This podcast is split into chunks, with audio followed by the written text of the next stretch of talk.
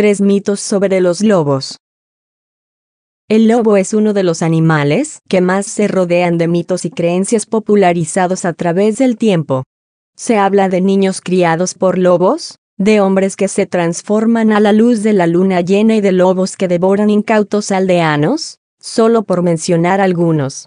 Estas narraciones pueden pasar por leyendas propias de la fantasía, pero todavía quedan muchas creencias y mitos que permanecen adheridos a la cultura occidental.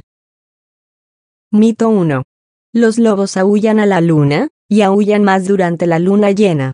Este es quizá el mito más famoso a nivel mundial acerca de estos cánidos, pero en realidad no profesan especial veneración al satélite natural de la Tierra. Lo que sucede es que, para mejorar la acústica de sus aullidos y lograr que lleguen a distancias más largas, inclinan la cabeza hacia arriba y ligeramente hacia atrás. No se sabe exactamente de dónde proviene este mito, aunque es posible que se remonte a tiempos en que los primeros seres humanos vieron a lobos aullar en la noche. La luna llena ofrece especial luminosidad en la oscuridad nocturna, por lo que ver lobos aullar en esas circunstancias debió ser una gran impresión. Mito 2. Si los lobos aullan durante el día, tienen rabia. Es una creencia completamente errónea. Los lobos sanos sí pueden aullar durante el día, aunque no es muy usual ya que el lobo simplemente es un animal nocturno y por lo tanto realiza sus principales actividades, como la caza, en la noche. He aquí otra razón por la que se les suele asociar con la luna. Mito 3. Los lobos son animales feroces, capaces de matar y comer seres humanos.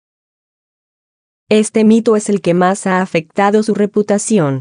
Si bien es cierto que tienen la fuerza y la habilidad de cazar a una persona, no acostumbran a hacerlo. En realidad, la mayoría de los lobos son criaturas tímidas que evitan a los seres humanos, y tienden a huir antes que atacar.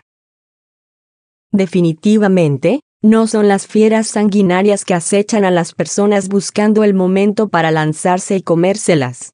No hay que temerles. Seguramente has escuchado frases como es un lobo con piel de oveja, refiriéndose a alguien malo o con sentimientos negativos que aparenta ser bueno. También es posible escuchar a alguien decir a otra, ¿te criaron los lobos? aludiendo su falta de modales, etiqueta o hasta buenos sentimientos a una mala educación. Desentrañar estos mitos ayuda a comprender mejor a estos animales y cambiar nuestra percepción sobre ellos.